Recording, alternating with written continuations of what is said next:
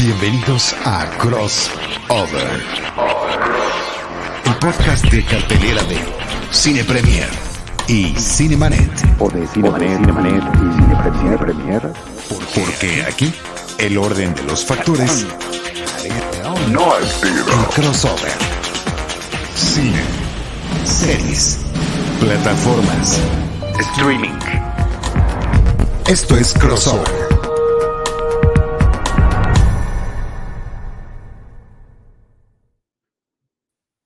Bienvenidos al podcast crossover de Cine Premier y Cinemanet. Yo soy Iván Morales. Yo soy Charlie del Río, también le podríamos llamar el crossover, el podcast de Cinemanet y Cine Premier. Querido Ivanovich, ¿quién soy yo para decirlo una y otra vez? Pero me encanta la intro que tenemos en este podcast. La voz de Enrique Sí. Gil, la su producción en audio, la ilustración de Jaime Rosales y hoy tenemos en eh, representación de nuestro productor eh, general James Jaime Rosales a Beto Rosales, a quien le agradecemos que esté con nosotros. Pero me encanta lo de bienvenido a Crossover. Obviamente no me sale tan bien, pero bueno, ustedes lo acaban de escuchar y saben exactamente aquí a qué me estoy refiriendo. Saludos a Ángel López, que desde antes de que empezara el programa ya nos estaba mandando buenas vibras, y también a Mauricio Candia, que está presente aquí con nosotros. Ivanovich. ¿Cuáles buenas vibras? Buenas noches, hijo. Pero las Vibras, buenas noches ¿no? son buenas vibras también. ¿qué es Interprétalo de una manera positiva y grata. Vamos a hablar de elementos, vamos a hablar de situaciones y personajes conceptuales. Vamos a meternos en ese mood desde ahorita, Ivanovich. Oye, pues sí, cuéntame de Elemental, porque eh, está, mira, eh, a mí Pixar me gusta mucho, creo que como a todo el mundo. Este, creo que sí marcó una época, eh, cambió muchas cosas, obviamente, inauguró muchas cosas en términos de, animación y de storytelling en general. Es eh, yo que me dedico al guionismo y doy clases y demás, siempre Pixar es una de las, pues, uno de los referentes en términos de storytelling. Ellos han perfeccionado una fórmula que a pesar de que es una fórmula muy clara, no se siente cansada, no se siente pesada, no sientes que se repiten mucho. Entonces, cada película de Pixar tiende a ser como un poquito, pues muy emocionante para, para muchos de nosotros. Sin embargo, de vez en cuando llega una que otra película de Pixar que por alguna razón, no sé si son mis sesgos personales o ya me dirás tú, em, siento que no le dan nada de publicidad, que como que sale ahí, ahí está el buen dinosaurio y ya dos años después ni quien se acuerde del buen dinosaurio. Este, y sucede esto con algunas películas. Sé que a ti te pegó mucho, te llegó mucho Onward, pero a mí me sucedió lo mismo con Onward, que como que de repente, ah, ahí está, ah, órale. Em, y lo mismo con Elemental, que de repente llegó, ahí estaba, y, y, pues no sé, yo no sé mucho qué esperar, yo no la he visto desafortunadamente, vi todas tus entrevistas que están bien padres, le hiciste unas preguntas muy buenas a la productora Denise Rim, eh, unas, que, ve, vean la entrevista amigos, porque le hizo una pregunta sobre, oye, ¿y por qué este, se parecen tanto estos personajes a los, a los de Inside Out? Que ella se quedó así de como, eh, este, no, bueno, bueno, o sea, tratamos de ser, es, ay, ¿te parece? No sé. Sí, Pero, estuvo pues- muy divertido.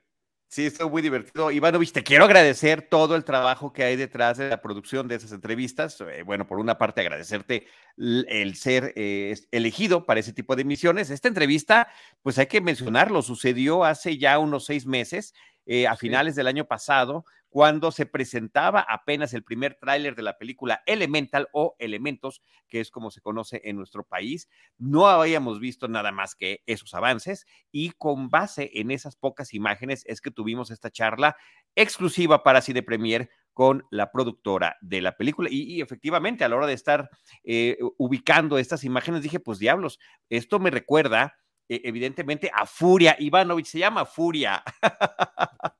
Te Ah, pregunté. Sí, te ya lo sé. Porque eres el experto. Te ofrezco una disculpa pública. Te- es que, ¿sabes qué? Sí fue cambiando el nombre conforme iban saliendo los materiales. Te puedo demostrar materiales donde le llaman Ira al principio, antes de que la película se estrenara, y ya que finalmente sale, se llama Furia.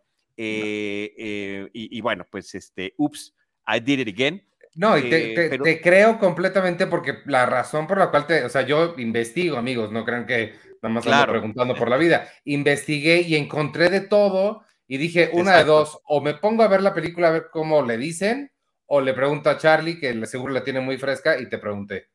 Pero Sí, sí, y lo que por tenía todos fresco- lados está... Era, era eso, ¿no? Pero efectivamente, pues de repente van cambiando hasta que se deciden por uno en particular ya que sale. Bueno, sí, hablamos justamente de las similitudes que había con los personajes, pero no solamente con, entre, el personaje de Ember y el personaje de Furia, sino que también eh, el mismo director, Peter Son, eh, que es el director de este largometraje de Elementos, también hizo un corto que se llama Partly Cloudy, parcialmente nublado, muy simpático, sobre esta nube que genera los de diferentes animales que van a ser entregados por la cigüeña a sus padres. Y las nubes son también uno de los cuantos elementos. Esta es una película donde eh, esta idea de los elementos pues se convierten en personajes. Hay personajes de agua, de fuego, de viento, que serían las nubes, y de tierra, que son los que están mezclados pues también de manera muy simpática con plantas, ¿no? Con vegetales. Entonces, y vegetación. Entonces, eh, eh, justamente le quería decir eso, oye, noto este parecido con Party Cloudy, veo esto, y también teníamos eh, eh, reciente la referencia de Soul y de estos personajes así Claro. tan eh, b- eh, etéreos. Y sí, yo veo esas cosas. Y le digo, hay conexiones, es la primera vez que se está autorreferenciando eh, eh, Pixar y ya dijo, pues no, lo que tratamos, película con película, es de innovar. Y, y eso es algo que tú estabas mencionando hace ratito, Ivanovich. Eh, eso que, esa parte tan bonita que tú estabas elogiando y halagando de Pixar, que yo también la comparto y, y la creo y la quiero, ambas, sucede durante la- los primeros 10, 15 años de la historia de Pixar. Creo que después ya viene un desgaste donde cada vez es más difícil continuar este proceso en el que, y ahora cómo nos vamos a sorprender nosotros como audiencia y de ellos, y ahora cómo los vamos a sorprender, qué podemos hacer que sea diferente. Bueno, este, hasta llegó el momento en el que se hablaba de, pues sí, Pixar es la, la- la- la compañía de animación que hace que los juguetes tengan sentimientos, que los monstruos tengan sentimientos, que na- nada, hasta que los sentimientos tengan sentimientos, hasta ese punto llegaron. Y ahora pues también los elementos tienen sentimientos. Entonces sí hay un desgaste por ahí. Eh, eh, por cierto, esta es la película número 27 de los 27 años que tiene Pixar de existir. Ellos, bueno, mm, tienen más de existir, pero de haber lanzado su primer largometraje, que es Toy Story, en noviembre de 1995. Entonces, en, en noviembre de este año cumplirán ya eh, 40, eh, 23 años, pero pues ya es mucho tiempo, es mucho tiempo. Pareciera que es una peli 27, pareciera que es una película al año, pero no lo es, pasaron varios eh, entre las primeras películas y llegó un momento en el que lanzaban dos en el mismo año, ¿no? Entonces, bueno, cu- cuando se produce tanto, efectivamente se terminan obteniendo resultados distintos. Entonces, hablemos de elementos o elemental, que es el título original, ya mencionaba yo, este asunto de que se trata de estos personajes de agua, viento, tierra y fuego, como aquel grupo setentero de música disco. Si puedo añadir nada más un detallito más a esos cambios que estabas mencionando, eh, creo que también algo clave y es la salida de John Lasseter. Creo que cuando Claro. él sale de Pixar, eh, creo que también hubo un cambio ahí importante en, en ideología y en eh, eh, entre la, entre la salida de él y la llegada de Disney Plus, que ya los obligaron a producir mucho más de lo que tenían pensado, creo que ahí hubo un poquito de, ahí un, un bajón. Y la Pero perdóname, pandemia, continúa. No, sí, es que son muchas, ahora sí que son muchos elementos los que terminan incidiendo en todo esto. La misma pandemia, o sea, eh, Elementos es una película que tardó siete años en terminar de producirse. Le tocó atravesar justamente que, pues parte la hicieron en los estudios, e, en, en las oficinas de Pixar, en sus instalaciones, parte la hicieron desde casa, o sea, eh, se atravesó todas estas dificultades. Y al mismo tiempo, eh, sí trata de tener este toque de eh, contacto, eh, de, de- de hacer una relación metafórica de experiencias de vida. El director Peterson es de ascendencia asiática, él es hijo de inmigrantes, él es ya estos inmigrantes de segunda generación que ya nacieron en el país, pero su, todo su, su, su material eh, cultural eh, y físico, biológico, étnico, es, es el de su origen. Entonces sí tiene este asunto de cómo se relacionaron, qué, qué- vivieron mis papás cuando vinieron como inmigrantes a este país, cómo lo viví yo de niño a través de esas experiencias que viví, los choques culturales, las relaciones interraciales, en fin, y todo eso está aquí vertido en esta película, que es una historia de amor, una comedia romántica, donde un personaje de fuego y un personaje de agua empiezan a sentir esta atracción en la que pues aparentemente ni siquiera pueden tener contacto físico, pero están ahí sus emociones, sus sentimientos que se están, que se están eh, en este proceso de identificación y del afecto que se va generando, ¿no? Eh, hay diferencias, no nada más también, eh, digamos, de, grupo al que pertenecen, sino también socioeconómicas, de qué zona de la ciudad, si vives en las afueras de la ciudad o si eres de los privilegiados que viven en el centro, en un gran edificio de lujo, ¿no? Por ahí se ha mencionado muchísimo que es eh, mira quién vino a cenar, ¿no? Este tipo de películas de, de, de, de relación, hay una sorpresa con, con, personajes. Entonces, de eso trata la película, respondiendo también a lo que dice Ángel López. Dice, Elementa no es la clásica película de la relación de familias de diferentes costumbres que tienen que convivir porque sus hijos están saliendo. Esto fue todo lo que viene al tráiler. Termina Ángel López. Pues sí, efectivamente, esa es una parte muy importante de lo que trata la película. Pero por otra parte, Ivanovich lo está narrando con una manera que efectivamente, y también nos lo dijo la productora, con el mayor despliegue tecnológico que puede tener la compañía hasta este momento, después de todos estos eh, mm, cerca ya de tres décadas de existencia. Eh, todo lo que es la ciudad, la iluminación, los colores. Eh, en serio, tú podrías agarrar cualquier fotograma de la película, lo imprimes y tienes un póster. Así de hermoso está la forma en la que se ve pero por otra parte ya no se siente tan novedoso como en otros proyectos de Pixar. Si estamos hablando de relaciones de amor, pues no hay duda alguna que Up, una aventura de altura, pues termina llevando de una manera difícil de equiparar eh, todos, todos los triunfos, ¿no? Y todas las emociones que nos arrancaron al público. Por cierto, justamente el corto con el que arranca la película, el, corto ah, previo de Pixar, se llama La cita de Carl. Y es justamente el regreso de ver a este personaje de Carl Fredricksen y a su perro Doug, que eh, él está nervioso porque finalmente una señora eh, pues lo invitó, le propuso que salieran a cita y él está con todo este nerviosismo para eh, tratar de cumplir y de ver de qué manera, por un lado, conciliar su duelo, que es, era la razón principal de la película Up, el dueño de los sueños no, que no se pudieron cumplir y por otra también, pues el momento de, de, seguir adelante. Eh, muy divertido, muy bonito y pues posiblemente sea lo más emotivo de toda, de toda la función. Eh, porque pues e, efectivamente, al igual que otros de los proyectos que estabas mencionando, siento que no termina de emocionar del todo esta nueva película que se llama Elementos Ivanovich. Cuando dices que se siente, em, que ya no se siente tan innovador, ¿te, eh, refieres a, la historia o a la tecnología o a ambos? No, a la historia, a la historia, básicamente. Sí, o sea, yo creo que siempre ha sido, claro, nos encanta que se vean bonitas y nos encanta que se vean padrísimas, pero si tú regresas a, a visitar aquella película estrenada 95 que se llama Toy Story, y ya ves la animación, dices, uy, no, o sea, de veras nos gustaba, de veras nos impactaba esto, los personajes se mueven así de una manera muy, sobre todo los humanos, que es con, los que más complicaciones siempre tienen de, poderse eh, transmitir en este tipo de animación digital.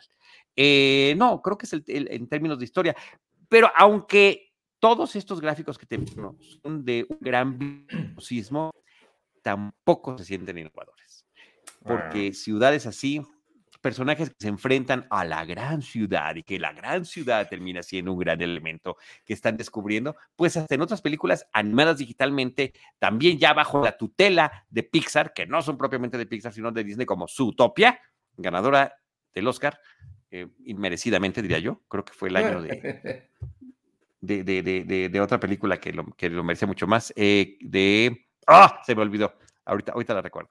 Este... Mm, Two, the strings, two strings, strings. Ay, se me fue. Bueno. Ah, caray, no sé. Cubo, cubo, cubo, cubo, cubo. Ah, cubo, de, de, de Laika. De Laika, el cubo de two strings. ¿Cómo se, es cubo de two strings? Es el título original. Sí. Bueno, que se llama de otra manera en español. El caso es que, este, pues sí, eso ya lo hemos visto. Y, y, lo mismo sucede, pues, cuando vemos inclusive a Ralph llegando a, Ralph el Demoledor cuando llega a esta ciudad para buscar eh, en, en, la segunda parte, ¿no? En la de Ralph Breaks the Internet y así. Entonces, o Wi-Fi Ralph, como se llama acá en México. Sí, esa parte era la que creo que nos motivaba mucho de ver una película de Pixar y ya es como que un poco complicado y difícil que lo logren.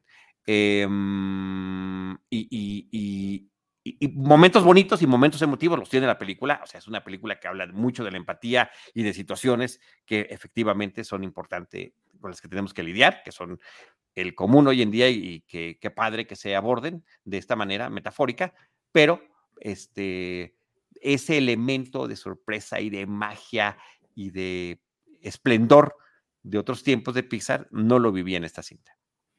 No, pues aún así, sí, este, sí me quedan ganas de verla, quizá sí, con, con, me espere a que esté en Disney Plus, este, por sobre todo porque cada vez vienen más estrenos al cine. Todavía hay como cuatro que no he visto, que tengo que ver antes de que se vayan. Entonces, quizá esta la aguanto un poco, pero sí me llama la atención. Este. A, mí también, a ver, a ver, no significa que me haya disgustado, simplemente en el nivel de ciertas películas de Pixar que nos fascinan, pues no, no que no está. ¿Cuál es la última gran película de Pixar para ti? Posiblemente sea Coco, me imagino yo. Eh, porque la de Onward, sí te mencionaba yo que había tenido una conexión muy importante con el tema familiar, la pérdida del padre, el encuentro de los hermanos, pero sí siento que fue como, ay, caray, parece que me la hicieron a la medida. Y no porque pueda ser una película mucho más universal como todas las demás que, que hemos estado mencionando y que nos encanta como la primera vez que viste Buscando a Nemo, o la primera vez que viste Los Increíbles, o la primera vez que viste Wally.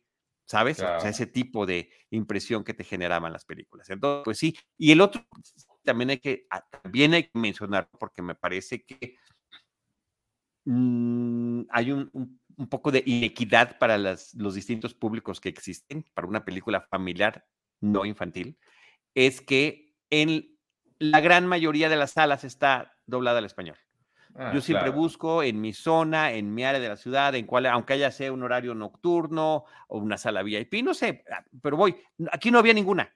En todo el sur, en todo el, de mi complejo que es Cinépolis y de todos los que están en el sur, en ninguna sala del sur estaba eh, en su idioma original y busqué en otras zonas porque ya ves que viene dividido por zonas geográficas, poniente, norte, centro, etcétera. Em, creo que en Bosques Interlomas VIP a las 9 de la noche estaba subtitulada. Entonces, y pues, luego nomás en Interlomas está... Sí, estoy de acuerdo. Para mí, la última gran película de Pixar que a mí me fue igual como nos dice Ángel López ahí intensamente, para mí también intensamente es una gran, gran, fue la, para mí la última es extraordinaria, extraordinaria. Oye, pues aquí en, en Elemental, la el personaje principal es un fuego, y de aquí me voy a agarrar para que me cuentes de una película que llevas mención. Yo en mi cabeza te, te, encantó y te fascinó y te mueres de ganas de hablar de ella porque van como tres episodios que la mencionas para verla. Yo, de verdad que, o sea, no es por mala onda, me cae muy bien Eva Longoria, felicidades, qué padre que está haciendo las cosas que está haciendo, pero me acaba, ahorita que estamos, está muy de moda hacer películas sobre marcas, ¿no? Vimos el año, el año pasado la serie sobre Uber, este, la de Theranos, está la de BlackBerry que dicen que está bien padre ahorita. ¿En serio? Este no se me antoja nada. es un dispositivo con el que tuve cero empatía. Pero es que la película, por lo que entiendo, es medio burla, medio parodia de este tipo de historias que estamos viendo tantas y que obviamente todas son inspiradas por red social, por usar una bonita palabra. Anyway, ahora la siguiente marca de la que vamos a hablar al parecer son los chetos. Entonces quiero que me cuentes de Flaming Hot, la historia de los chetos y este y qué hubo con eso. Bueno, Flaming Hot es eh, esta película que está, yo la vi en la plataforma de Disney Plus, si no me equivoco. No sé si está en las. No, en Star, en Star Plus. En Star Plus, ¿no, ¿no también está en, en, Disney Plus? Ah, no sé si. En alguna de las dos la vi. Sí, sí, está en, creo que sí está en las dos. Pero bueno, eh, Flaming Hot es el debut como directora de Eva Longoria. Y eh, como estabas citando, pues aparentemente hay alguna conexión con algún hecho histórico. ¿Cuántas veces, y no sé si has notado, Ivanovich, cómo ha ido evolucionando a lo largo de las décadas estas leyendas que aparecen en las películas cuando se supone que son sobre eh, hechos reales? Entonces, antes decía basado en hechos de la vida real. Entonces, ay, qué padre. Después ya le empezaron a cambiar porque dijeron, bueno, es que como si terminamos medio adaptándolo, empezaron a ponerle inspirado en hechos de la vida real. Después, como no todos los hechos estaban como del todo concordantes con lo que se supone que querían contar, le empezaron a cambiar, basado en personajes de la vida real, sus nombres han sido cambiados, por respeto a no sé quién. Y ahora no lo dice así. Esto lo voy a decir yo aquí de broma, pero ya estamos en películas basadas en chismes de la vida real.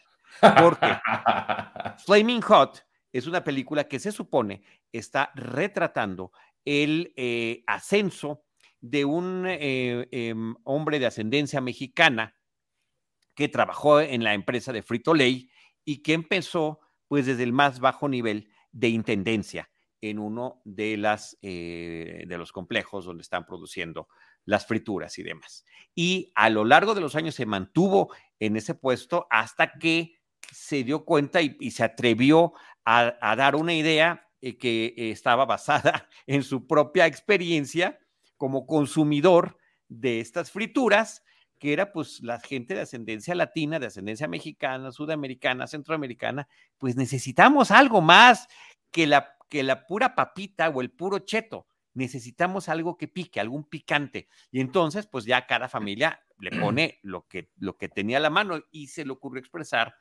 eh, su idea de, ¿y por qué no industrialmente se integra ya un elemento picante en esta, e, e, en, estas, en estos productos, ¿no? Y a partir de ello surge y se ve cuál es el proceso lleno de dificultades de que este, esta cuestión de Flaming Hot, que es como se termina llamando esta submarca de algunos productos, hay chetos Flaming Hot, hay Doritos Flaming Hot, creo que aquí hasta hay Churrumais Flaming Hot, actualmente este, se convierte en realidad todo está padrísimo. dice, oye, la película está hecha de una manera muy divertida. Yo la vi con mis hermanos un domingo, nos reunimos los tres, eh, ya sin las familias. Vamos a tener una tarde de hermanos. ¿Qué película ponemos? Yo le dije, vamos a poner Flaming Hot. Es más, hasta pedimos unos hochos. Por poco y pedimos unos burritos, que es lo que comían los personajes, pero no había, y pedimos unos hochos de marca con apellido nacional. bueno, este son esas películas que se sienten inspiradoras, dices, qué padre, el esfuerzo, una vida que eh, posiblemente no iba del todo bien, desde, se ve desde la infancia de este Richard, cómo se llevaba muy mal con su padre alcohólico, cómo incursiona en cuestiones de crimen, el entorno en el que vivía, hasta que finalmente cuando sienta cabeza, cuando se casa, la esposa le dice, pues ya, ¿no? Tenemos que comportarnos de otra manera, búscate un trabajo. Y entra en el, como el más bajo eslabón y termina convirtiéndose en este eh, gran ejecutivo eh, de, esta empresa internacional. Pero de acuerdo a algunas noticias periodísticas, pues esto no es más que un mito, que realmente eso no sucedió y que él efectivamente no es el, que, el que generó esto, ¿no? Entonces, pues está, no sé si tú viste las entrevistas que dio Eva Longoria con ellos, con, los dos actores protagónicos, eh, porque estaban juntos, yo sentía que cada que les preguntaban algo, ella estaba dispuesta a saltar para... Eh, no vi que, no me tocó que les preguntaran eso, pero estaba como muy alerta. Como que seguía dirigiéndolos a la hora de responder. Eh, lo que, oye, diles tal cosa, cuéntales tal anécdota, o sea, en vez de que fluyera de una manera como más natural las entrevistas. Entonces, pues bueno, la película funciona muy bien, es muy entretenida, es muy divertida, muy bien por Eva, por esta faceta como eh, directora de un largometraje. Este, y pues está muy padre porque sí está el tema y sí te sientes identificado, aunque nosotros lo estemos viendo desde acá, desde nuestro país, desde México. ¿Cuál es la situación de estos inmigrantes de los cuales todos conocemos? A alguien si es que no tenemos parientes por allá. Entonces, o bueno, en tu caso tú has vivido en diferentes países y también eh, lo, has, lo has vivido en carne propia. Entonces, este, pues eso, eso me parece que se logra muy bien. El eh, prietito en el arroz, como es el dicho popular, es que parece pues que no sucedió así. Mm. Pero al menos la película sí está divertida, sí te engancha. Muy entretenida, me, te, engancha, está entretenida, tiene muy buen ritmo, los personajes me parece que son entrañables y eso, pues por supuesto, que termina agradeciéndose muchísimo. Y habría que decir eh, que a pesar de que la gran mayoría del reparto no lo conozco, Tony Shalhoub aparece como el mero mero CEO de Frito Lay de ascendencia italiana, que fue el que eh, pues terminó supervisando la idea que alguno de los miembros de, la compañía expresó para tener este producto en un momento de gran crisis, porque también se está retratando la crisis económica, una de tantas recesiones que vivimos globalmente y, bueno, muy en particular la, de los ochentas en los Estados Unidos, ¿no?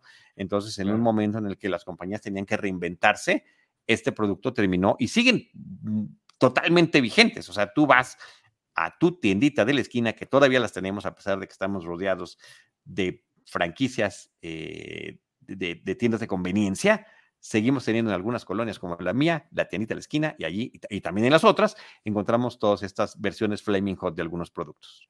Pues yo sí tengo una tiendita aquí enfrente, literal, y este sí se me antojaron unos chetos. No Flaming Hot, porque yo no como tanto picante, pero, pero sí esta conversación me despertó las ganas de unos chetos, que creo que es lo que hacen estas películas. Ya se dieron cuenta que la gente ya está muy consciente del product placement y dijeron, pues mejor hagamos la película de Nike y hagamos. Claro, ah, claro, Air, claro. Oye, muy divertida también. Sí, no, pues es Ben Affleck. Pues, pues, oye. Ni más ni menos, ni más ni menos. Pues bueno, ahí está la película de Flaming Hot. Oye, ahorita que mencionaste a Tony Shalhoub, rapidísimo nada más, ¿ya viste que ya hay nuevo Clark Kent y Lois Lane? Sí, y que Lois Lane, es Lois Lane? La, la, mismísima Mrs. Maisel. Estoy encantado y estoy fascinado con esa decisión. No sé, no sé si es una Lois Lane ya demasiado madura. No lo sé. Habría que verlo, a ver, a ver cómo, cómo es la perspectiva. Oye, tiene 30 años la niña. Pues sí, pues, ok, ok, nada más digo, nada más. Es que tengo muy presente, ya viste el final de Mrs. Maisel, de Marvelous Mrs. Maisel. Sí, claro. Okay. No lo hemos platicado, por cierto. No. Lo platicamos después. No lo hemos platicado, no lo hemos platicado. Pues porque te fuiste y, no habías regresado. Y ya regresaste y no lo hemos conversado. Ah, Pero, como lo estamos viendo en diferentes etapas de su vida, ya maquillada y demás, ya la siento como una mujer más madura. No, sí, está chavita. Bueno, oye, quedémonos en, fíjate cómo estoy uniendo todo perfecto. E, e, Eva Longoria que es eh, latina, y otra latina es Alma Hayek. Podemos hablar rapidísimo del primer episodio de Black Mirror, eh, Jones Awful, ¿te parece? Rápido. ¿Ese es el primero? Ese es el primero, claro. No, yo entonces yo vi el, primero equivocado. ¿Cuál es el primero que tuviste? Demon 70 y algo. Ay, no, no, de ese no quiero hablar. No, Vanovich. No, ese es el, eh, el, primera, ese es el último. No sé cómo empezaste por el último. ¿En serio?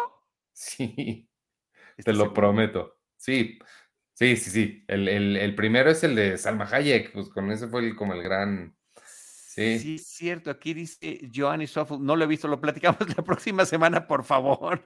Sí, porque es. El otro está padre, no sé por qué no lo quieres platicar de él, ¿eh? Porque no me gustó, no me gustó nada. No, me, no. De hecho, spoiler, la temporada me, fue gustando así como escalerita de, más a menos. De, más a menos, de más a menos. Pero después la platicamos ya que hayas adelantado un poco más mejor.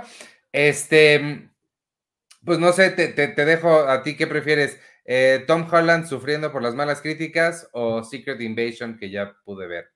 Bueno, eh, Secret Invasion, porque lo de Tom Holland me falta uno o dos episodios. No sé si ya están todos disponibles, creo que no. Ah, pensé que era película. no, es serie, es serie, es serie, es serie de episodios semanales. Ah. Eh, y, creo que todas las malas críticas están plenamente justificadas. Y no tiene nada que ver con Tom Holland. Es un tema de guion, es un tema de perspectiva de la historia. Eh, ¿Cómo se llama el, Crowded Room? Crowded Room. The Crowded Room. No, qué bárbaro. Luego lo hablamos también, perdón. Chequenlo si les da curiosidad, o a lo mejor ya lo están viendo. Eh, eh, es esta serie que está en Apple. Apple TV Plus. Creo que está en Apple. Eh, pues, pues, yo, este, digo, ahorita que, mencionamos a Tom Holland, me acordé de una que yo vi que tú, que, que voy a empezar a hablar de una serie que ni me acuerdo cómo se llama. La serie que, que hace Elizabeth Olsen en HBO Max y que se llama Em, en cualquier momento. Love and Death. Eh, hablando sobre actores de Marvel que se salen, cuando salió esta serie que se llama Love and Death en HBO Max, protagonizada por Elizabeth Olsen, yo leí un tweet de alguien, no me acuerdo quién, que decía, eh, me encanta recordar que muchos de los actores de Marvel son en verdad grandes actores y se lucen después de salir de la cárcel de Marvel, algo así dice. Y este, no, eh, no, no, sé qué, tan de acuerdo estoy con, con, todo eso, pero lo, con lo que sí estoy de acuerdo es que Elizabeth Olsen está increíble en esta serie. Este, quisiera que fuera película para que le dieran un Oscar ahorita, pero sino que le den un Emmy o lo que sea que le vayan a dar. Creo que ¿Ya, ¿Ya la viste completa la miniserie, Ivanovich? Completita, sí. Ok, ok. Sí, ya. Está basada en un caso real de una mujer que es acusada de matar a la es a una amiga de ella que además es esposa de la persona con quien ella está teniendo un amorío. El hombre este es Jesse Plemons, que también Jesse Plemons siempre es increíble, siempre es un deleite. Jesse Plemons, eh, por favor, escríbanme los que quieran que armemos el club de fans de Jesse Plemons en México. Totalmente. Lo empezamos hoy. Cada proyecto en el que Jesse Plemons ha estado involucrado nos permite descubrir este talento histriónico excepcional que tiene, ya sea su papel pequeño. Yo creo que la primera vez que lo escribí fue en Breaking Bad. Y después lo fui viendo, bueno, ya estuvo nominado a varias películas, está en una de las temporadas de Fargo que funciona como miniserie, en diferentes películas que ha participado, es extraordinario. Y, y lo curioso que yo debo debo señalar es que eh, no corresponde con el clásico prototipo, estereotipo del actor hollywoodense, eh, guapo, atlético, atractivo. No, este es el hombre común. ¿Y cómo logra? E, es lo que nos diríamos, es que cualquiera, si tuviéramos tantito de talento y mucho de disciplina y mucho entusiasmo, llegaríamos o trataríamos de acercarnos a eso. Cualquiera podría. Eh, y él lo logra de una manera excepcional. Totalmente. Y, es este eh, talento, es esta cualidad que mencionas la que hace que te compres eh, completito el, papel en su papel en esta serie, sobre todo porque Elizabeth, el personaje de Elizabeth Olsen es quien inicia el amorío. Ella le pone el ojo y le gusta y se empieza a acercar. Y como que en papel dices, o sea, no veo por qué una mujer que luce como ella le atraería a alguien que luce como él, pero se lo crees completito porque sí es muy, eh, pues, adorable, atractivo, no sé, lo que sea. Y este, en fin, no les voy a spoilear la, la, historia, que es una historia real, igual que Flaming Hot. no, esta sí es una historia real que está muy bien documentada. Y si le buscan tantito, se enteran de todo el caso. Es un caso muy interesante. Y lo que hay que destacar definitivamente es a Elizabeth Olsen, en segundo lugar a Jesse Plemons y todos los demás, pero ella sobre todo creo que hace un trabajo excelente. La serie está muy entretenida, este, a mí me, me cautivó desde el primer episodio, creo que, creo que vale mucho, mucho la pena y te la echas rápido porque son, son poquitos episodios, seis o siete y termina, entonces está contenida en una... Claro, es el formato de miniserie que, la verdad que es, muy agradable. Bueno, vi, yo nada más he visto el primer episodio, Ivanovich. Eh, em, em, creo que también hay que destacar otros actores que participan en la película, como Lily Rabe, que es justamente la que sale como esposa de Jesse Plemons, que es una actriz que tiene un gran... Eh, eh, es de muy amplio espectro las cosas que puede hacer y creo que se curtió como parte del grupo de reparto que cambiaban de escenario en American Horror Story este, cada, em, ¿cómo se dice? Eh, eh, ¿Temporada? temporada tras temporada, que eran historias completamente diferentes, eran el mismo, los mismos actores, los revolvían y tenían esos personajes, ¿no? Y creo que tiene como su lado perturbador la forma en la que en la que te mira la, eh, su presencia física y yo creo que para estas alturas lo tiene ridículamente eh, nominado. Y por ahí también está Kristen Ritter, que me parece que eh, también, también está muy, muy bien en, en, las participaciones que ha tenido. O sea, como que son muy reconocibles muchos de los actores y actrices que participan en la serie, ¿no? Incluyendo también eh, la, la, titular del, del, grupo religioso, ¿no? Que cuando empieza la serie tiene su, su divorcio. Que Sí. es una actriz que hemos visto en Breaking Bad y en diferentes series así muy dramáticas. Sí, vale, vale bastante la pena. Dale otra oportunidad, Charlie. Denle a todos ustedes una oportunidad. Love and Death ahí en HBO Max. Y ah, Kristen Ritter también sale en Marvel. Este, Claro. Ahora sí, si te parece bien, vámonos de lleno a Marvel con el, creo que el gran estreno. Yo pensé que había más de un episodio, resulta que nada más hay uno. Nada más hay uno. Estoy al día. Este, el final me devastó, Totalmente. el De- devastado estoy. Eh, Cine Premier saca- sacaron la nota, ¿verdad? Sobre Creo que sí. Sí, eh, comentarios de una actriz y su personaje. ¡Ah! ¡Qué doloroso! Pero este, pues sí, Secret Invasion ya llegó a Disney Plus, protagonizada por supuesto por Samuel L. Jackson, por Kobe Smulders, este, ay, ¿cómo se llama? Este, el actor australiano que también sale en Ready Player One y que es Talos aquí, Ah, ah, Bueno. eh, Mendelssohn. Ben, Ben Mendelssohn. Mendelssohn. Este, mm, había yo escuchado varios comentarios que era como la Andor de Marvel, que eh, se parecía que iba a tener el- un tono más similar a, a Winter Soldier. No sé si le veo eso todavía, yo sí la siento muy comiquera, comiquera seria, pero muy, este, muy dentro del género que es. A la que me recordó es a, a Daredevil. O sea, hay un momento en el que se están persiguiendo dos personajes por un techo y dije, ahorita va a salir Daredevil porque pues, es el mismo universo y es Que el mismo tipo de cosa que hacen. Sin, sin- sin problema podría salir. Ajá. ¿Qué estaba haciendo en Este, Rusia? Quién sabe, pero podría haber salido. Ah, claro, era Rusia.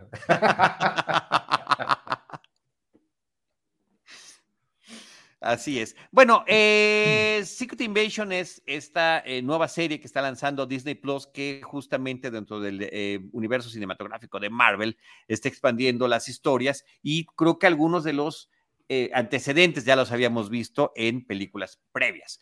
Y trata justamente, sabíamos que estaba en una misión en el espacio ex- exterior, Nick Fury, finalmente es llamado, la serie empieza cuando él es llamado de, de vuelta a la Tierra eh, lo el personaje de Maria Hill y enseguida empiezan a, a ver de qué se trata esta situación donde los Scrolls que tienen esta capacidad de cambiar su fisonomía y eh, poder eh, representar a cualquier ser humano o posiblemente seguramente a cualquier otro Scroll, este, claro.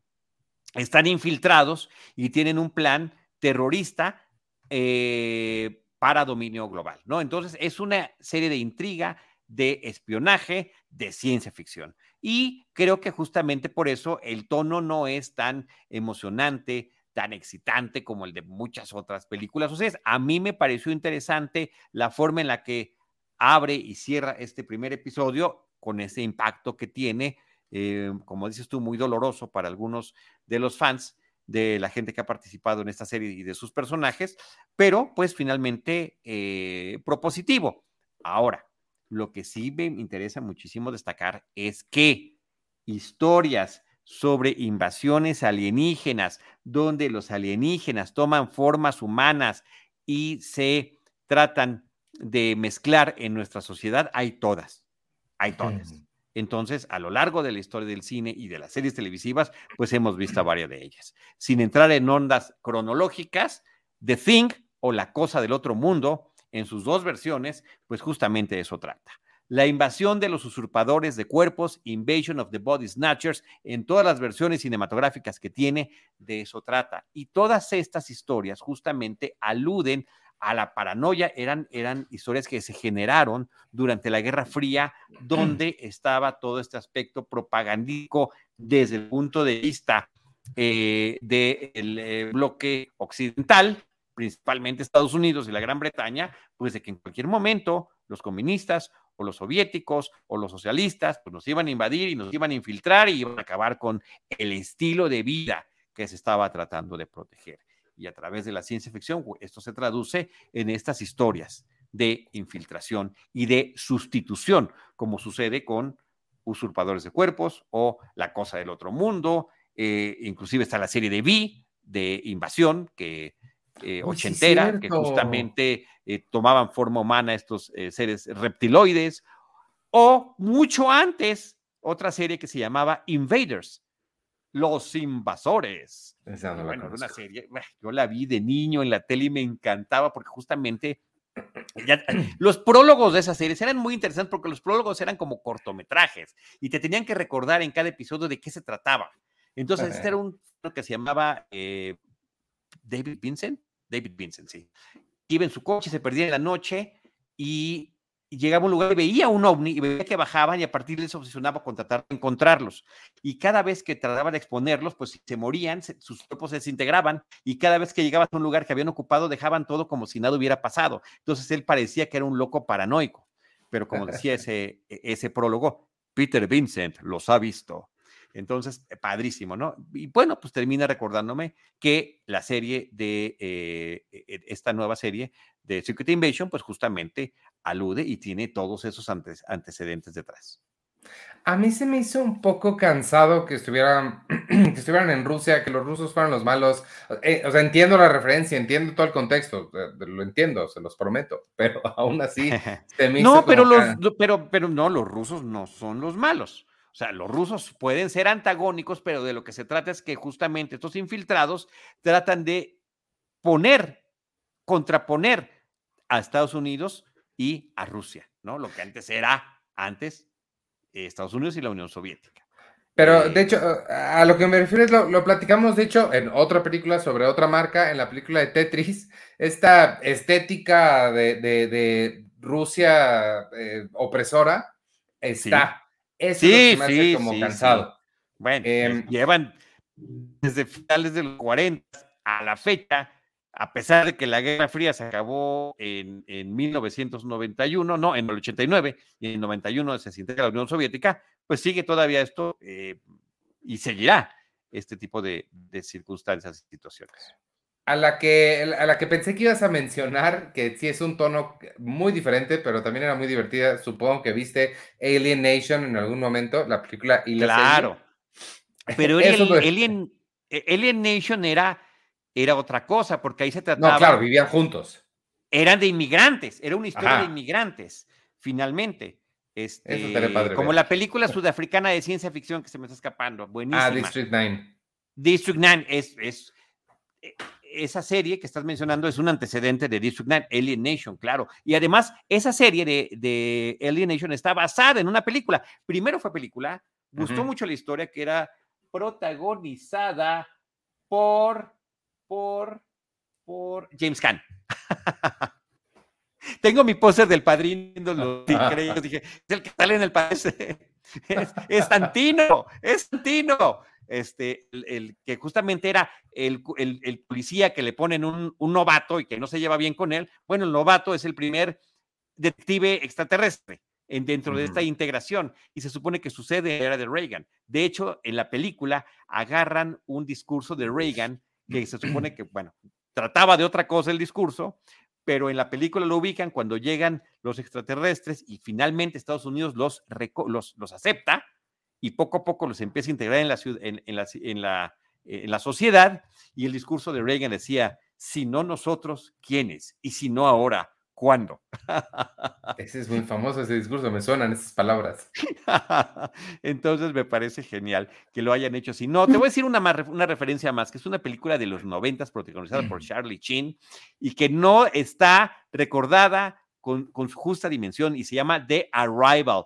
Tuvo secuela, era como película B, eh, y después hicieron todo, todavía una secuela donde ya ni siquiera salió Charlie Sheen, pero el concepto era muy interesante. Charlie Sheen trabajaba en estos lugares que están detectando señales y de repente pues detecta una señal que aparentemente viene de otro lado, la ubica y descubre toda una conspiración de extraterrestres que se están haciendo pasar por seres humanos y que están controlando grandes empresas que están contaminando el planeta, porque lo que están haciendo en realidad es terraformando la Tierra para poder recibir a esa raza alienígena y que nos conquiste. Eh, que- que- que en términos de ecología, de, corpora- de, de las grandes corporaciones, me parece que es una gran idea y que está eh, con- hecha con muy buen sustento. Pues yo creo que, eh, o sea, eh, creo que este primer episodio de Secret Invasion no hizo nada buen trabajo de venderme la serie porque todas las que acabas de mencionar se me, me suenan mucho más interesantes y entiendo mejor de qué se tratan que esta. Eh, sí, sí le entendí de lo que se trata y hacia dónde va, pero se me hizo muy eh, simplón, como que esperaba para hacer una serie de con, con, tanta expectativa, con tanto talento, con tanta cosa de 2023 que tuviera como un poquito más algo, algo que la separe. Eh, Mandalorian, por ejemplo, que está ahí mismo en Disney Plus, es una historia también muy simple, pero la separa, eh, o sea, tiene mucha originalidad ahí, se siente diferente a pesar de que te recuerda a otras cosas. Lo mismo con Andor, creo. Esta siento que ya la vi, siento que la vi hace 15 años, no, no, no le vi mucho. Pues, vamos a dar una oportunidad, va un episodio y bueno, oye, Olivia Colman me parece que está sensacional, también aparece Emilia Clark, o sea, el, el, reparto que tiene está muy interesante. Este es apenas, eh, bueno, Dermot Mulroney es el presidente de los Estados Unidos, el, el, de la boda de mi mejor amigo, o sea, el amigo es el presidente. Eso ya sabíamos, ¿no? ¿verdad? Porque como en otras, ya sabíamos eso en alguna película. No lo sé. Ahorita no lo sé. Si no me acuerdo ni, si no me acuerdo ni de James Caan, imagínate que me acuerde de eso, Iván. Fíjate que ahorita que menciono eso, eso es otra de las cosas que ya me han cansado un poco de Marvel, que es, es curioso. Al principio era lo que más atractivo se me hacía y ahorita ya es de lo que más me, me harta, como que hagan tantas referencias a cosas que pasaron en otros lados. Pues sí, me, siento que me ponen, me ponen mucha hay, presión por haber visto todo. Hay un desgaste. Hay una serie de, stand-up comedians eh, eh, en inglés que justamente hablan de eso. O sea, oye, vas a ver tal película. Ah, sí, pues ya viste tal, tal, tal y tal. Y dices, no sabía que tenía que ir al cine con tarea, con la tarea hecha. ¿No? Entonces, pues sí, sí, sí, se siente un poquito desgaste. Oye, Fernando Martínez González también recordó la serie V, es como se llamaba, aquí me parece que se llamaba Invasión. La B era la B de la victoria de esta rebelión que había en contra de los extraterrestres. Eh, Ángel López dice, Charlie, si te acuerdas de los invasores, entonces ya estás ruco, casi como yo, casi Ángel, casi. Pero ahí vamos, más o menos. Gracias yo esa de, de Vi sí la recuerdo, pero de, de, hecho no sé si sabía que viene original, porque hicieron una versión hace como 10 años, creo. Esa es la que yo recuerdo. Eh, a ver, Vi empezó como miniserie, que es buenísima, y después se convirtió en una serie regular que ya bajó un poco de calidad y mantuvo algunos de los personajes, otros ya no salieron y demás. Pero bueno, creo que sí tuvo su, impacto muy interesante. Todo este asunto de que de repente en algún momento la Tierra es, eh, eh, llega en diferentes platillos voladores, naves extraterrestres y se ubican en diferentes puntos del planeta, pues bueno, finalmente es lo que años después se haría eh, con, con el, el, el, la del 4, ¿cómo se llama? ¿Día de la Independencia? El Día de la Independencia. Iba yo a decir nacido el 4 de julio. No. Pero sí es el 4 de julio, el sí. Día de la Independencia.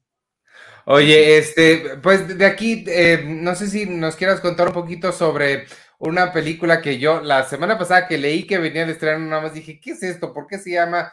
¿Qué, hazme el favor, ¿qué diablos es Hazme el favor? Yo burlándome, resulta que es la nueva película de Jennifer Lawrence, dirigida por Gene Stupnitsky. Eh, tengo muchas ganas de verla, nada más no sabía que se llamaba así en español, en inglés se llama claro. No Hard Feelings. Este, ¿qué tal, qué, qué tal está? Hazme el favor, o No Hard Feelings, como estás diciendo, es esta comedia que eh, me, me, pareció muy divertida, pero también en momentos, Ivanovich me, me ponía incómodo de las, de las situaciones que estaba viendo. Eh, justamente fui a verla con un primo y me decía, me recordó las sensaciones que tuve con Loco por Mary, que te estás riendo, pero estás así como incómodo porque de repente parece que es too much. Y la anécdota de la película trata sobre un poblado, eh, donde en el verano eh, es un poblado donde hay yates y hay posibilidades de navegar y demás, eh, donde los ricachones se van a estar en el verano y pues finalmente lo, los locales se sienten invadidos y terminan trabajando para ellos porque pertenecen a otro estrato socioeconómico, ¿no? Y, todo, y, y, está esta dualidad que dices, pues es que son los que nos dan los recursos económicos para mover nuestra industria. Eh, de, turística y de servicios, pero al mismo tiempo, pues está este asunto de que pues, se sienten los dueños cada que vienen por acá y demás, ¿no? Bueno, ahí está este personaje interpretado justamente por Jennifer Lawrence, que este, pues está con esa situación, está, está sufriendo eh, cuestiones de, tipo económico porque no ha podido pagar los impuestos que han subido justamente porque el valor de las propiedades ha crecido a partir de tanto turista de buen nivel socioeconómico que va por allá.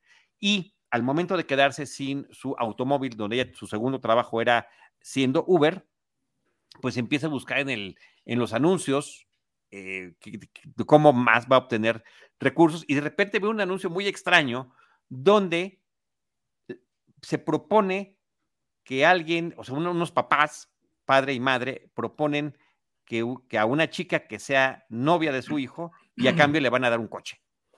A ella. Que sea su novia durante algún tiempo porque el chamaco ya terminó la prepa, ya va a entrar a la universidad, pero es un muchacho retraído que solamente está en los videojuegos, que no sale de su habitación, que no conoce el mundo y el papá dice, diablos, yo necesito que mi hijo se foguee un poquito antes de ir a la, a la universidad y pues termina aceptando este reto, trabajo, Jennifer Lawrence. Entonces tiene que, se tiene que poner de acuerdo con los papás, saber a qué se dedica este muchacho que ya tiene 19 años, ya es un adulto, y pues tratará de seducirlo eh, y, convertirse en su pareja durante estos días antes de que él se vaya a la universidad. De eso trata la película, básicamente el choque de estas generaciones que creo que están cada vez como, como que estas últimas dos generaciones que hemos tenido, los millennials y, la, y los que le siguen, que es la generación Z, sí, ¿verdad? Son los Z, los que siguen a los millennials, eh, eh, se contraponen mucho. Y están, esta película está marcando las diferencias. Lo sobreprotegido que es esta generación Z, que son además los hijos de la generación X, que son sobreprotectores. Eh, entonces, pues se crea toda una serie de situaciones de enredo, muchos de ellos, como estaba yo mencionando, de alguna manera incómodos, pero que en su esencia, Ivanovich, por una parte, me recordó toda esta serie de comedias adolescentes de los ochentas, principalmente, creo que las, las más importantes fueron las escritas y dirigidas por John Hughes, como Sixteen Candles, y, The Breakfast Club y todas estas, donde se daban pues justamente estos conflictos entre grupos socioeconómicos, entre edades, entre los nerds, ¿no? Que este microcosmos eh, de, la preparatoria que te marcaba cómo estaba eh, toda una sociedad. Y en particular de dos películas que ya no son de John Hughes, pero son de esa misma olada, y que una de ellas era Can't Buy Me Love, con Patrick Dempsey, que no sé si la viste, que en español se llama Novia se alquila, y que justamente trataba de, un nerd, que era Patrick Dempsey, que eh, había trabajado todo su verano junto a una lana y de una chica muy guapa que había perdido un vestido o algo que tenía que reponer y él le dice, bueno, yo te doy el dinero si tú finges que eres mi novia. Y a partir de que fingen ese noviazgo, el estatus de él dentro del círculo preparatoriano empieza a subir. Y es una película muy divertida. Y un par de años después hizo otra que se llama eh, Loverboy, que se llama Amante a domicilio, que también es este chico retraído que tiene un trabajo eh, repartiendo pizzas y que a partir de una situación de un malentendido, pues termina eh, teniendo relaciones con una mujer mayor y ella lo empieza a recomendar con sus otras amigas. Entonces, amante a domicilio. Entonces, creo que ese concepto finalmente está, está acá y creo que sí está tratado todo con pincitas para que no nadie se vaya a ofender. El muchacho sí es de prepa, pero ya la terminó.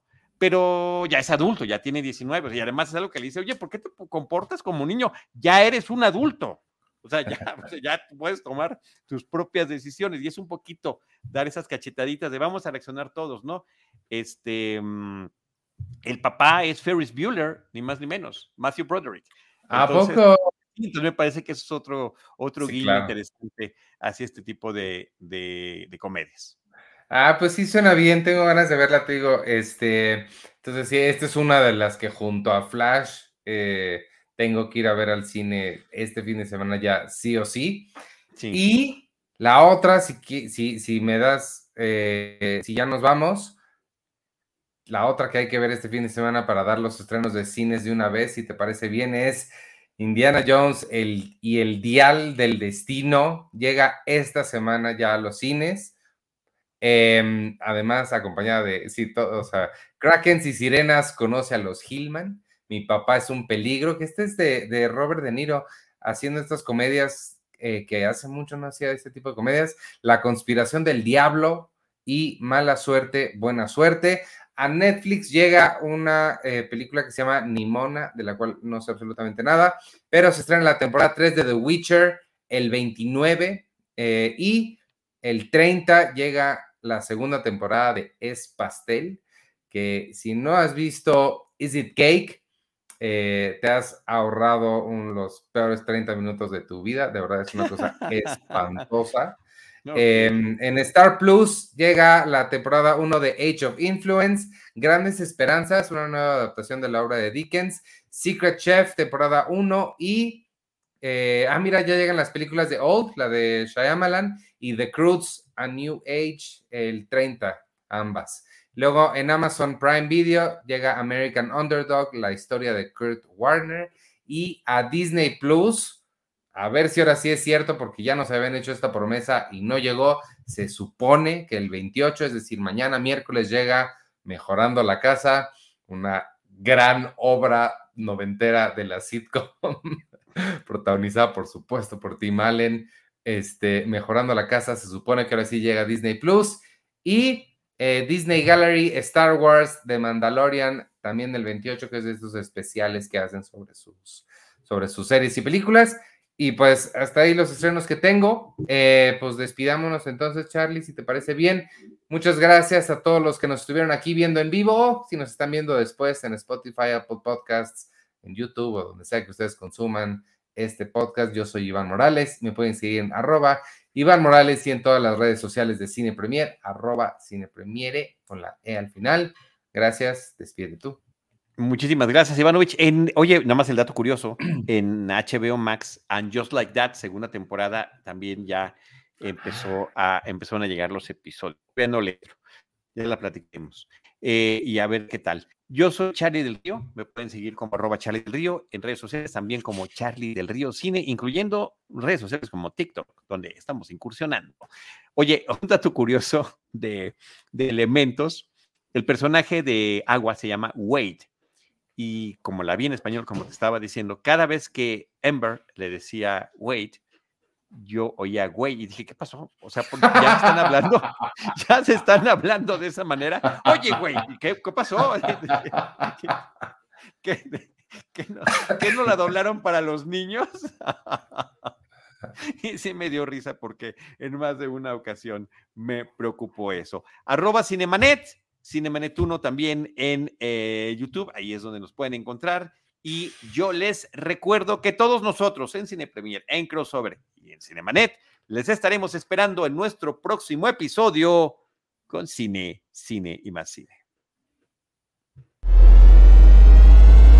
Cinemanet y Cine Premier presentaron Crossover, el podcast de cartelera de Cine Premier y Cinemanet. Hmm. ¿O era al revés?